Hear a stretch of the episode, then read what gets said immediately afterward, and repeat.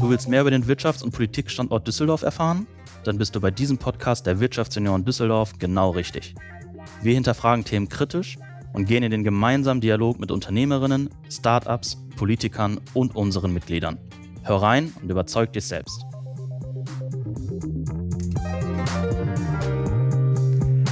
Herzlich willkommen bei einer neuen Folge von Auf ein Alt mit.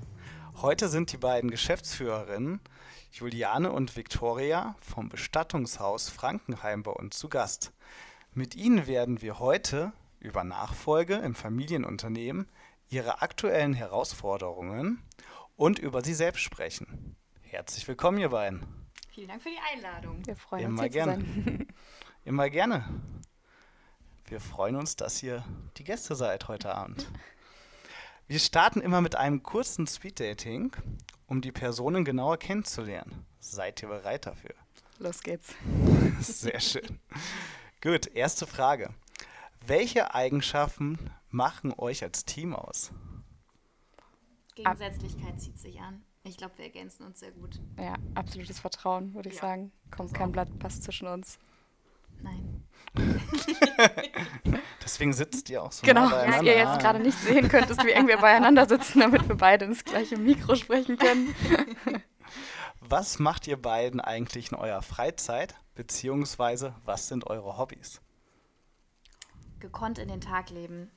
Ich finde das großartig, wenn ich weiß, ich kann morgens einigermaßen ausschlafen, ich werde wach und kann dann gucken, worauf ich Lust habe und mache das.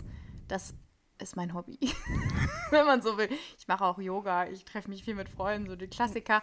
Aber im Moment ist das echt so das, das Wertvollste, was, was ich eigentlich auch gucke, dass ich so einen Tag regelmäßig habe. Ja, das kann ich nur unterschreiben. Und irgendwo nett und gemütlich frühstücken, das ist so am Wochenende purer Luxus. Essen ist immer gut, ne? Also, von daher.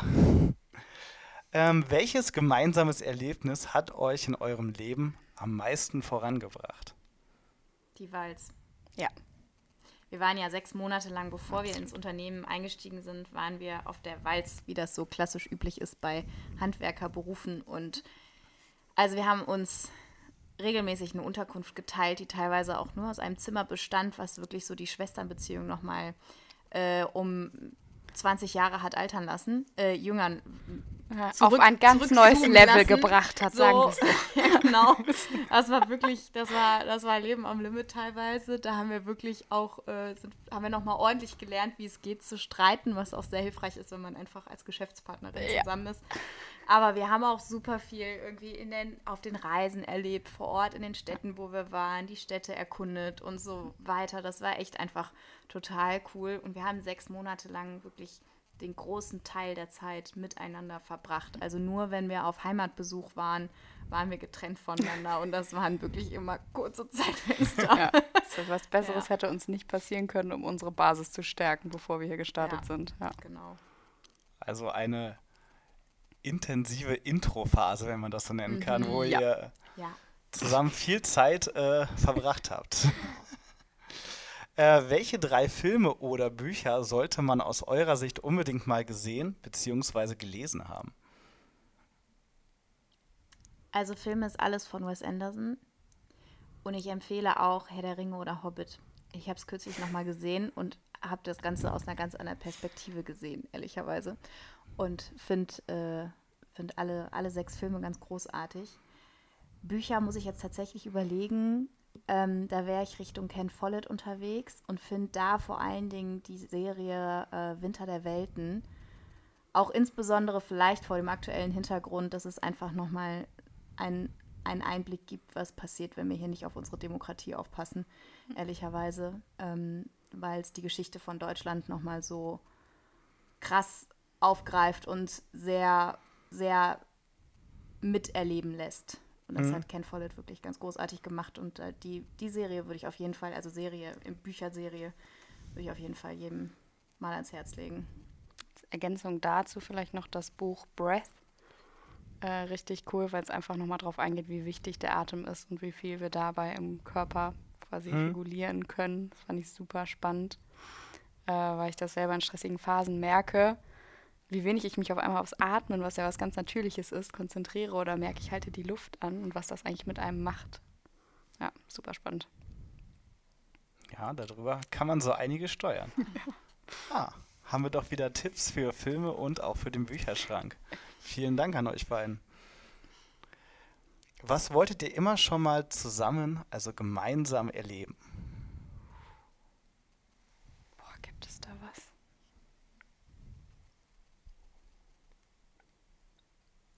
Man muss vielleicht dazu sagen, also unser Alltag, wir sehen uns extrem viel, wir teilen uns teilweise ein Büro. Wir erleben schon sehr, sehr viel zusammen. Ja. Ja. Und wenn wir Lust auf fahren wir noch zusammen in Urlaub. Und wir fahren auch zusammen in Urlaub, erzählen. genau, ja. Aber es ist eigentlich was Gutes. Wir können uns auch im Urlaub noch leiden. Ja, weiß ich jetzt gerade nicht, ob es noch irgendwas auf der Bucketlist gibt. Nee. Ja.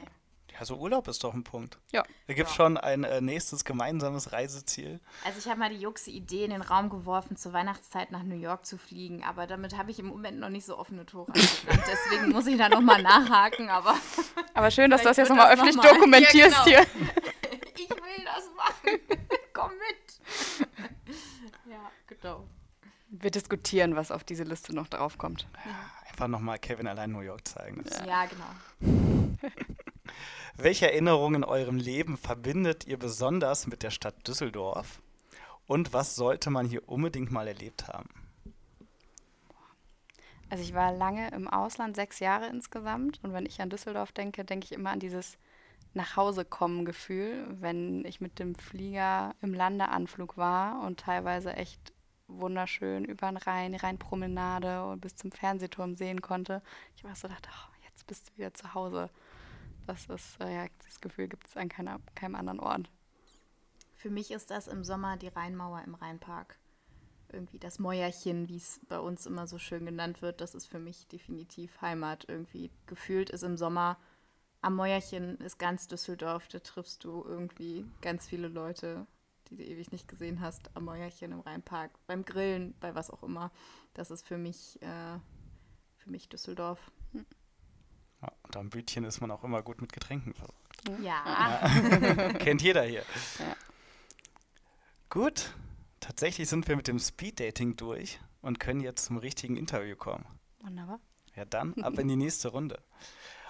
Euer Unternehmen ist letztes Jahr 150 Jahre alt geworden und mittlerweile habt ihr sieben Standorte und circa, ich habe hier stehen, 30 Mitarbeiter. Allerdings habe ich gerade gelernt, es sind eigentlich schon 100, richtig? Mhm, insgesamt, ja. Also müssen wir die Zahl hier mal ordentlich nach oben korrigieren.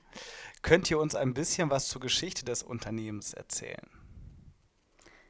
Ja, klassischerweise äh, sind wir gestartet als Schreinerei. Das war früher einfach gesellschaftlich auch noch so, dass ein Großteil der Dienstleistungen, die wir jetzt erbringen, von der Familie erbracht wurde. Das heißt, sie haben den Verstorbenen angekleidet, äh, gewaschen und auch das Abschiednehmen hat viel natürlicher stattgefunden. Die Familien haben in einem Haus oder auf jeden Fall im gleichen Dorf gewohnt. Das heißt, das Einzige, was benötigt wurde, war der Sarg und den bekam man vom, Schna vom äh, Schreiner. Und ähm, das hat sich einfach sehr verändert. Die Familien wurden sehr weit verteilt. Und somit haben wir uns Stück für Stück entwickelt, jetzt in ja, über 150 Jahren zum Volldienstleister, dass wir die Bestattung, aber auch vorher und hinterher die Angehörigen unterstützen. Ja, genau. Also das hat sich mittlerweile hier echt gut entwickelt in den 150 Jahren, in sechs Generationen, die wir jetzt auch schon umfassen. Und ähm, das Faszinierende ist, was ich immer finde, im Haupthaus haben wir halt fast seit 1902 im Grunde genommen immer den gleichen Standort. Und der Standort ist mit den Jahren einfach ein bisschen größer geworden, weil der Bedarf größer war. Erst eine kleinere Hauskapelle, dann eine etwas größere Hauskapelle und jetzt mit der neuen Hauskapelle seit 2018 auch wirklich die Möglichkeit, 120 Leute unterzubringen und so, dass man wirklich den, den Abschied so individuell wie möglich gestalten kann. Und wenn man dann überlegt, okay, wir machen jetzt heute das, ganz individuelle Abschiede und früher war es einfach nur das Zimmern des Sarges, da hat sich halt echt schon viel getan. Ja, schon eine ordentliche Wandlung. Ja. Ihr seid jetzt aktuell eine Viererspitze. Wie teilt ihr euch die Aufgaben auf und wer hat welchen Verantwortungsbereich? Also grundsätzlich äh, ist es jetzt so, dass wir seit 1.8. einen Prokuristen haben. Das ist die vierte Person dann in unserer Spitze neben meinem Vater, also Victoria und mir. Ähm, Stück für Stück ist geplant, dass der Prokurist das Tagesgeschäft übernimmt, ähm, was uns dann wiederum mehr Freiräume gibt, um am Unternehmen zu arbeiten. Und ähm, ansonsten ist es grundsätzlich so aufgeteilt, dass ich mich um die Außenfirmen mitkümmere. Das bedeutet, äh, zum Beispiel der Steinmetzbetrieb liegt in meinem Verantwortungsbereich. Ich kümmere mich um das Thema Personal und die Abteilung Beratung ist äh, mir unterstellt. Das sind diejenigen, die mit den Angehörigen arbeiten. Die Verstorbenenumsorgung, die Buchhaltung und ein Großteil auch Thema Marketing liegt bei Victoria. Da hat sie den Hut auf. Und Papa ist äh, so dem übergeordnet ja. quasi. Also der arbeitet viel noch projektbasiert bei Dingen, die ihm einfach Spaß machen, ähm, die er unternehmerisch auch gerne noch anpacken äh, möchte, ähm, aber ist aus Tagesgeschäft-Themen eigentlich weitestgehend raus und mhm. unterstützt uns mit seinem Wissen, mit seiner Erfahrung 365 Tage im Jahr, 24 Stunden am Tag. Und das ist auch einfach eine extrem wichtige Rolle für uns. Ja, das absolute Sicherheitsnetz, was wir im Moment noch haben. Genau. Ja, ja glaube ich. Also gibt einem ja wahrscheinlich auch so eine gewisse Sicherheit noch am Anfang. Ja, ja total. Ja. Wie war es damals, als ihr gefragt wurdet, ob ihr die Unternehmensnachfolge antreten möchtet? Wie waren eure ersten Tage als Geschäftsführerinnen und wie organisiert ihr in der Familie die Übergabe? Okay, das sind jetzt drei komplexe Fragen. genau. Fangen wir yeah. mal Frage 1 an. Ja. Wie war die Entscheidung bzw. die Entwicklung dahin? Also wir haben ja beide erstmal familienunternehmensfremd gelernt und auch gearbeitet, was auch äh, heute eine Erfahrung ist, für die wir sehr dankbar sind. Und dann ähm, kam irgendwann die Frage, könnt ihr euch das vorstellen, ja oder nein? So wie das so ist. Dann wird dann sonntagsabends angerufen, so ja, hier jetzt Tag der Familienrat, kommt mal zum Essen. Okay, alles klar, bisschen unerwartet, aber ich bin gleich da. Okay, ja. Und dann, äh, ja, entwickelte sich der Abend. Man wusste irgendwann, worauf es hinausgeht. Und dann hat Papa halt gesagt, so sieht's aus. Ne? Sein Cousin wollte eben früher in Rente gehen als er. Und dann stellte sich für ihn natürlich die Frage, äh, mache ich das jetzt alleine und für was? Und da war natürlich die Entscheidung, dass wir mit reingehen, ein wesentlicher Teil dessen, dass er dann gesagt hat, okay, ich mache das jetzt auch alleine weiter und dann konnte eben der Weg geebnet werden, ähm, ja, um das in die nächste Generation zu geben, nämlich in unsere Hände. Und ja, wir sind dann erstmal nach Hause gegangen, beide, weil über so eine Entscheidung schläft man dann eine Nacht. so zumindest die erste Aussage. Wir haben uns dann, ich weiß gar nicht, wer wen angerufen hat. Einer von uns beiden hat den jeweils anderen angerufen. Ja. Und dann war so, ja, machst du es? Ja, ich weiß nicht, machst du es denn? Ja, okay. Also ja, also wenn du es machst, dann mache ich es auch. Ja, ich mache es. Okay, ja, alles klar. Dann machen wir es wohl zusammen. Okay. So, und dann war die Entscheidung getroffen. Und dann ging das so relativ zügig seinen Weg. Also ich glaube, wir haben beide im November gekündigt. Äh, ich hatte dann eine etwas längere Kündigungsfrist ähm, und dann ging es im Februar auf die Walz. Ging dann relativ schnell los, das war auch gut. Ja, genau. Ja. Frage 2, genau, genau, die ersten Tage als Geschäftsführerin. Aufregend. Man fühlt sich nicht als Geschäftsführerin, nee. wenn man bei A anfängt. Ja. Das ist halt echt krass. Ne? Man muss den Laden kennenlernen, man muss die Leute kennenlernen, die Prozesse kennenlernen.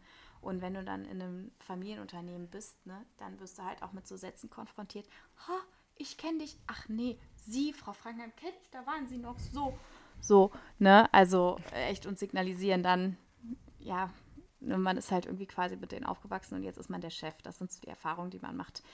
Das ist schon, das war lehrreich. Die ersten zwei Jahre waren ziemlich holprig, würde ich sagen, ähm, aber Lernkurve steil und im Endeffekt sind das alles Erfahrungen, an denen wir im Nachhinein wirklich gewachsen sind. Mhm. Und diese eigene Entwicklung auch so zu sehen und jetzt auch mit ein paar Jahren mehr noch zu reflektieren, das ist schon echt cool. Und im Endeffekt so turbulent wie das war, ist man auch sehr, doch sehr dankbar um die Zeit, die man hatte.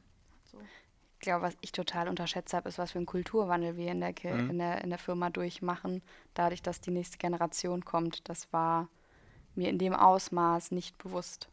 Und auch, dass Menschen da sind, die das vielleicht nicht gut finden, hört sich jetzt vielleicht naiv an, aber das hat zu dem Zeitpunkt in meinem Kopf gar nicht stattgefunden, weil ich dachte, hey, es läuft alles super, wir kommen in die Firma und waren eigentlich voller Freude, alles hier kennenzulernen und Positive mitzuerleben. Vibes. Ja, und dann war aber so, oh, da passiert aber jetzt was Neues. Oh, vielleicht machen die Dinge ja anders. Und dann, ja, it was a bit rocky. Glaube ich. Ja, Und Ja. die dritte Frage bezieht sich ja auf die Übergabe und da sind wir gerade im, im Prozess Ja. sozusagen. Ongoing. Ja, das ist ja auch nicht so einfach. Es sind ja diverse Stricke, die da zusammen gebunden werden müssen. Äh, und davon können wir dann vielleicht in naher Zukunft, ferner Zukunft, wann auch immer, Mal berichten. nochmal berichten. Ja. Und äh, genau. Also Work in Progress. Yes. Ja. Yes. Ja, es muss ja einfach viele Ebenen abgeholt werden. Das ist auf der einen Seite ein emotionales Thema. Wir sagen Mhm. immer so spaßig, ne? die Firma ist so das dritte Kind für Papa, ganz sicher. Der macht das jetzt, ich glaube, 40 Jahre in diesem Jahr, kann das Ja, sein? über Ja. 40 Jahre. Über 40 Jahre Mhm. sogar schon. Das ist älter als wir, das Kind, auf jeden Fall. Und ähm, ja, ein finanzieller Teil für Papa, ne? ein Absicherungsrententhema, wie auch immer für uns ein finanzielles Thema. Äh, ja, wo viele Menschen auch mitreden werden dürfen. Irgendwelche Steuerberater, die das alles dann mal klug ausrechnen, wie das am besten vonstatten geht. Ja. Würdet ihr denn sagen, jetzt bei der Übergabe aktuell, also lernt ihr da wirklich am meisten von eurem Vater oder gibt es halt noch so andere Key Player, wo ihr sagen würdet, okay, von denen kommt halt auch extrem viel?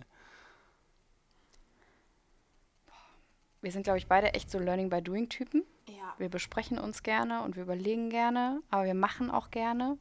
Wir fallen auch häufig mal hin und dann stehen wir wieder auf und dann haben wir wieder was gelernt. Das ist, Ja. glaube ich, echt so unser Progress. Genau. Papa auf jeden Fall auch, weil wir uns mit ihm viel beraten.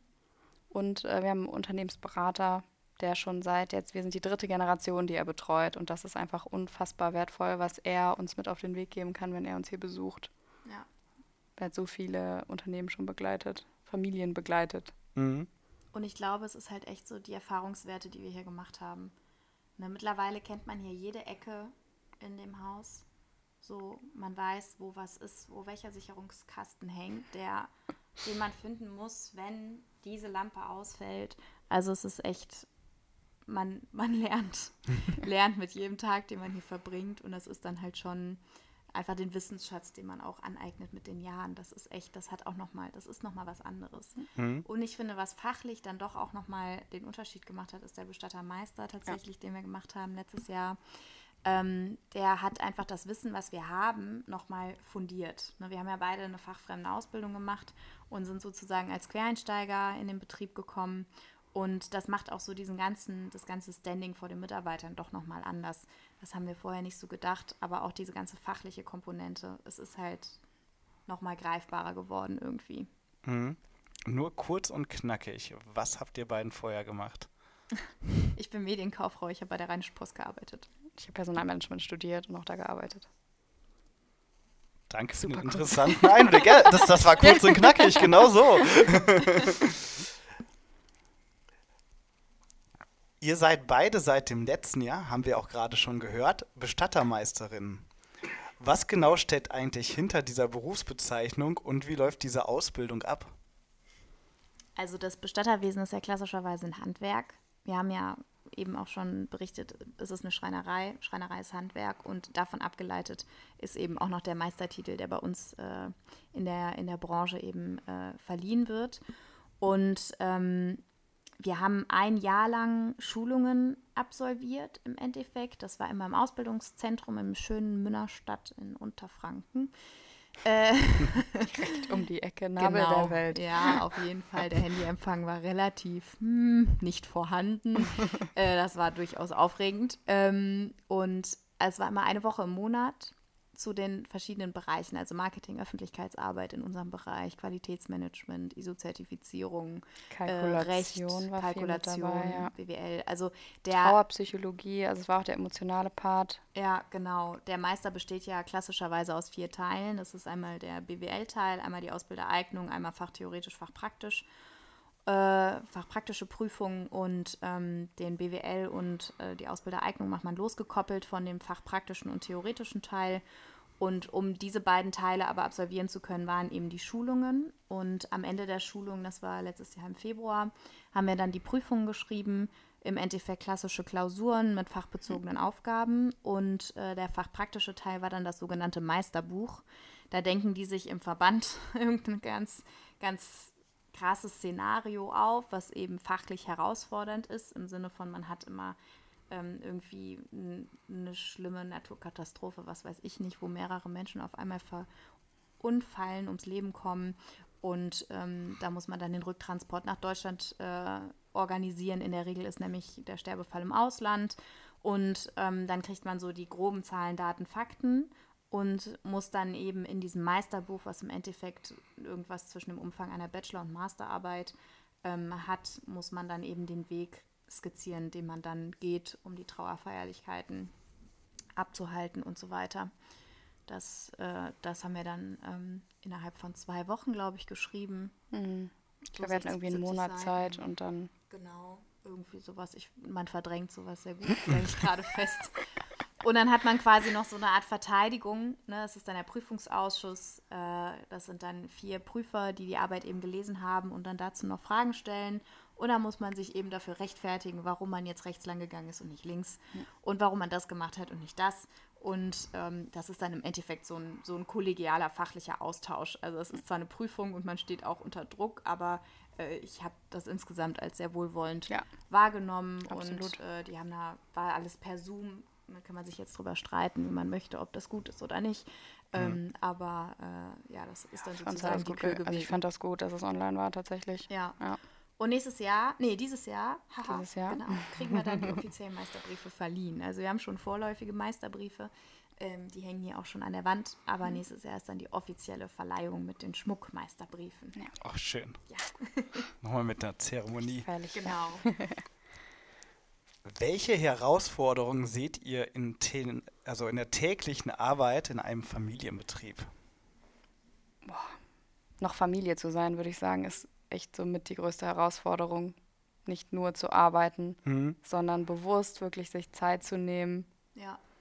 Und mal einfach irgendwie abends essen zu gehen oder so. Also wir machen schon für mein Gefühl relativ viel, auch noch privat zusammen, aber es braucht wirklich Disziplin, dass wir diese Zeit dann nicht nutzen, um endlich mal in Ruhe irgendwas zu besprechen, weil dann haben wir die Zeit, hier ist immer irgendwas los, irgendwer will was oder wir sind unterwegs und in verschiedenen Terminen.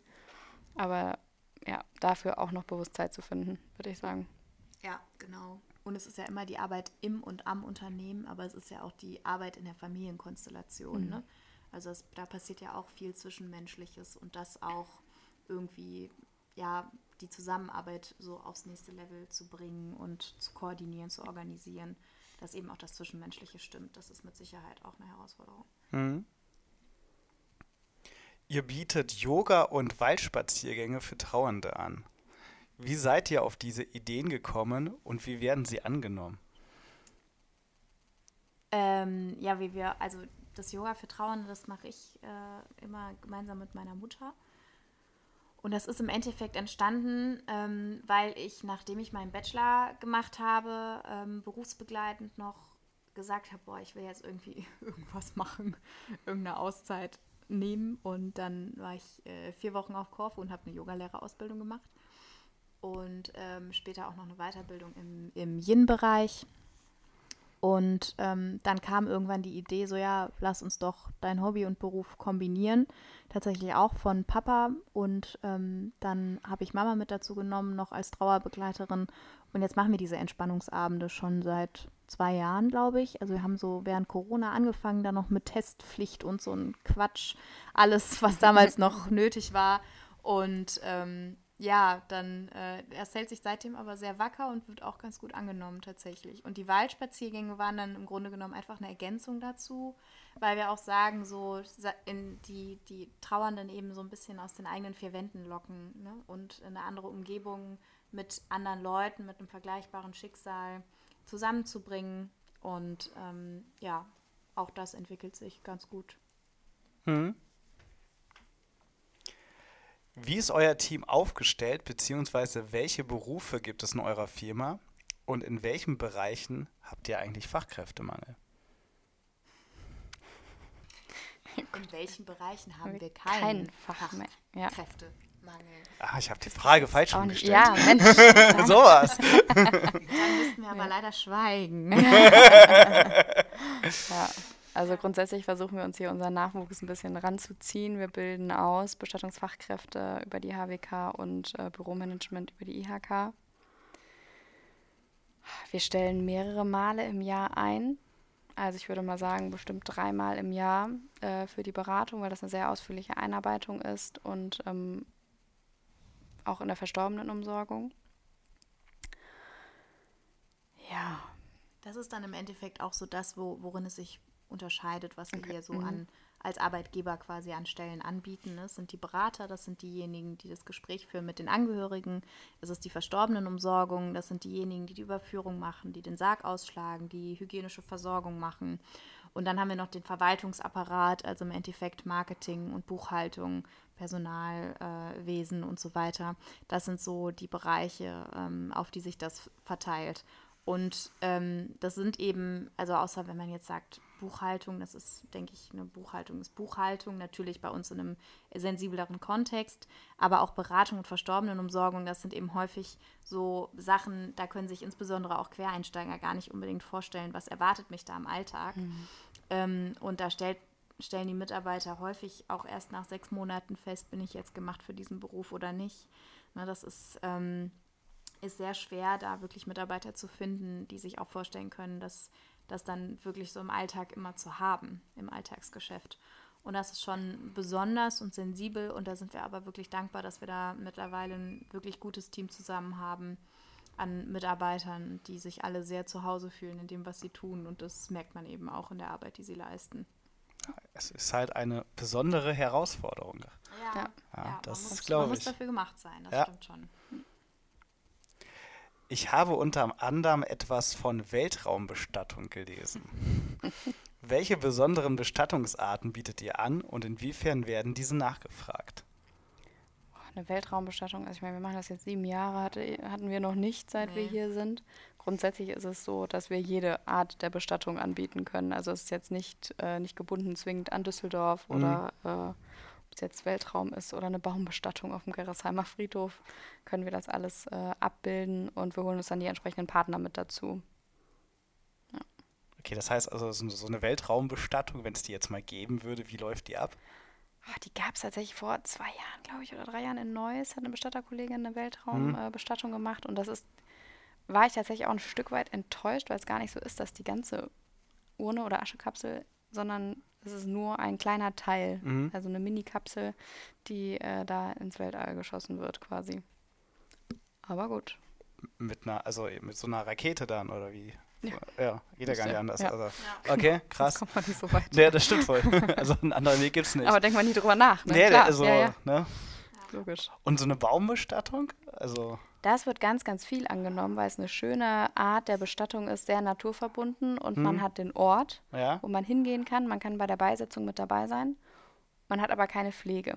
ja. Und das ist ganz schön. Und ich finde auch selber, irgendwie, wenn es stressig ist, ich gehe gerne mal im Wald spazieren Mhm. und äh, das lässt sich dann gut verbinden. Also das heißt dann sozusagen, also die, die Asche und dann, Also eine Urne, die beigesetzt Genau. wird. Oder teilweise sind das auch so Leinensäckchen, ganz Ja. nach welcher Friedhof das ist. Die werden dann äh, an der Baumwurzel quasi beigesetzt. okay, und dadurch, dass dann an der Urne der Baum wächst, ist das sozusagen dann. Genau. Eine Baumbestattung. Ah, ja, ja, ja. Genau. Na, der, der Baum ist dann sozusagen das Ergebnis daraus. Ja, Ja. okay.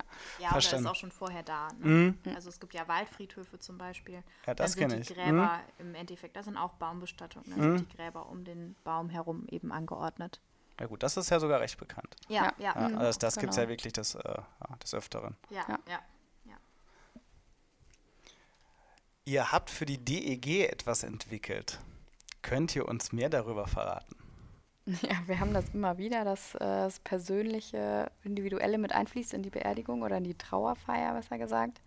Und äh, haben uns überlegt, als alteingesessenes Düsseldorfer Unternehmen, mit wem können wir hier noch in Kooperation gehen. Und äh, ja, sind dann auf die DEG gekommen. Und das ist richtig cool, das ist ja seit letztem Jahr. Und wir sind total überrascht, wie positiv das aufgefasst wird und äh, wie hoch da die Nachfrage ist. Also wir hatten, nachdem das online gegangen ist bei der DEG auf Social Media, direkt Anfragen, äh, was kosten die Uhren, kann man die schon kaufen, äh, kann man sich die zu Hause hinstellen für den Moment, wenn. Äh, also es war wirklich, äh, ja, waren wir total überwältigt, damit haben wir überhaupt nicht gerechnet, dass das so angenommen wird. Wir hatten jetzt vor zwei Wochen eine Aktion im Stadion oder im Dom bei der DG. Und das war auch richtig schön, weil wir mit total vielen Menschen da ins Gespräch gekommen sind, über Bestattungsvorsorge gesprochen haben. Äh, viele Fans haben zwei Urnen gestaltet da vor Ort bei uns am Stand. Das war wirklich gut. Darf man fragen, wie hoch die Nachfrage so ist? Das könnte ich Das- gar nicht zählen jetzt. Nee, kann ich auch nicht sagen. wir haben regelmäßig äh, Fanbestattungen grundsätzlich, mhm. ob es jetzt immer DEG ist, könnte ich jetzt gerade gar nicht sagen. Wir haben die Urne, glaube ich, jetzt, wir sind damit Ende letzten Jahres, äh, haben wir die bekommen, die Uhren. Wir haben bestimmt jetzt zwei, drei DEG-Bestattungen gehabt ungefähr. Mhm. Ja. Das ist ja einfach auch immer eine Timing-Sache. Ja, das äh, stimmt wohl. Ihr habt täglich mit trauenden Menschen Kontakt. Wie geht ihr damit um und warum arbeitet ihr gerne in eurem Beruf? Naja, es gibt sehr viel Wertschätzung für das Alltägliche zurück. Hm. Das muss man halt tatsächlich sagen. Ne? Also es prägt schon, aber im Idealfall, und das ist bei mir der Fall, auf positive Art und Weise. Also ich mache das, ja. was ich täglich tue, mit viel Freude und ähm, finde das einfach einen unglaublich wertvollen Beruf und eine wertvolle Arbeit, die mit großem Dank seitens der, der, der Angehörigen auch ähm, ja, gespiegelt wird mhm. Und äh, Menschen einfach zu helfen in so einer schweren Situation und einen bestmöglichen und individuellen Abschied zu ermöglichen. Das ist einfach, einfach sehr, sehr schön. Und dann kommt noch dazu, es ist kleines Eventmanagement, es muss viel vorbereitet werden. Viele Stricke müssen an dem Tag ideal zusammenlaufen. Und äh, das ist auch immer mit bis, ein bisschen Aufregung, gesunder Aufregung zu, verbunden. Und äh, das, das Gesamtpaket macht es im Grunde genommen so schön. Und ähm, auch dieses Bewusstsein dafür zu haben, dass wir jetzt in der sechsten Generation einen über 150 Jahre alten Betrieb weiterführen dürfen in die Zukunft ähm, auch das zu wissen, dass das einfach mit so einer familiären äh, Geschichte auch zusammenhängt, das ist äh, total schön. Und zu wissen, es geht weiter. Und man hat ja heute die romantische Vorstellung, irgendwie, wenn wir mal Kinder haben, die machen es dann auch weiter und so. Also es ist einfach. Natürlich machen ja, die es weiter. Natürlich. Aber äh, das ist einfach auch schön. Ne? Und ähm, natürlich die Emotionalität kann man nicht ausblenden am Alltag und die äh, ist auch manchmal sehr kräftezehrend. Auch das kann man nicht außen vor lassen. Aber äh, insgesamt ist das einfach wirklich ein toller Beruf. Mhm. Das kann ich eigentlich nur so unterschreiben. Also die Dankbarkeit, weil ich glaube, wir blenden es im Alltag häufig aus wie schnell es manchmal einfach gehen kann und laufen durch die Welt und denken, ach, ich habe noch 40, 50 Jahre, wie auch immer. Ähm, und das holt einen echt einfach immer wieder auf den Boden der Tatsache zurück. Das ist schon ganz heilsam, denke ich, gerade bei allem, was in der Welt passiert. Und äh, wir leben ja wirklich großen Wohlstand im Großen und Ganzen hier in unserer Düsseldorf-Bubble zumindest. Und äh, da einfach zu wissen, dass das alles nicht selbstverständlich ist. Ja, und keiner weiß, wann es vorbei ist. Also ja. das ist tatsächlich so. Ja, damit äh, kommen wir auch schon zum Ende. Juliane, Victoria, welche Worte möchtet ihr unseren Zuhörern noch zum Abschluss mitgeben? Ich kann, eigentlich würde ich gerne eine Einladung aussprechen an alle. Genau. Äh, wir hatten gerade hier Besuch äh, von den Wirtschaftsjunioren, haben eine Hausführung gemacht und waren total im Austausch, sind total über die Zeit drüber gegangen, weil so viele Fragen da waren und äh, wir uns so gut unterhalten haben. Ich würde mich total freuen, dass jeder, der Lust hat, sich einfach mal meldet und uns mal hier besuchen kommt und mal erleben kann, äh, wie das hier bei uns ist und was wir hier für Möglichkeiten haben. Und idealerweise auch, wenn es noch nicht akut ist. Weil ich glaube, dann kann man sich nochmal anders mit dem Thema auseinandersetzen und gegebenenfalls auch vorbereiten. Ja, also das kann ich echt nur bestätigen. Ich war ja auch dabei und ja, es ist alles sehr hell und schön eingerichtet. Also da echt äh, großes Lob, finde ich sehr, sehr schön. Dann äh, gibt es eine eigene äh, Uhren, also einen eigenen Urnenfriedhof, ja. was ich auch sehr beeindruckend fand. Äh, und eine wunderschöne Hauskapelle. Vielen Dank. Gerne, gerne. Also es lohnt sich vorbeizukommen. Ja, dann erstmal vielen, vielen Dank an euch beide. Sehr gerne. Danke auch. Immer gerne. Und liebe Zuhörer, das war's wieder mit einer Folge von Auf ein Alt mit und schaltet auch gerne beim nächsten Mal wieder ein. Tschüss zusammen und einen schönen Abend noch.